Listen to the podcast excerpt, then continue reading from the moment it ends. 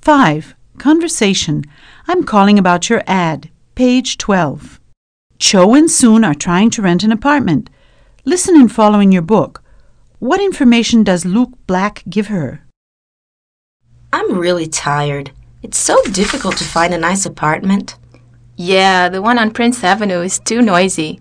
It'll be impossible to study there. And the other one isn't big enough for the two of us. Yeah, and the one we like is too expensive. Hey, wait, look at this ad. This seems to be a nice apartment. Yeah, let's call this guy, Luke Black. Hello? Hello, I'm calling about your ad. Is the apartment still available? Yes, it is. It's a very nice apartment, fully furnished. Great. What's the rent?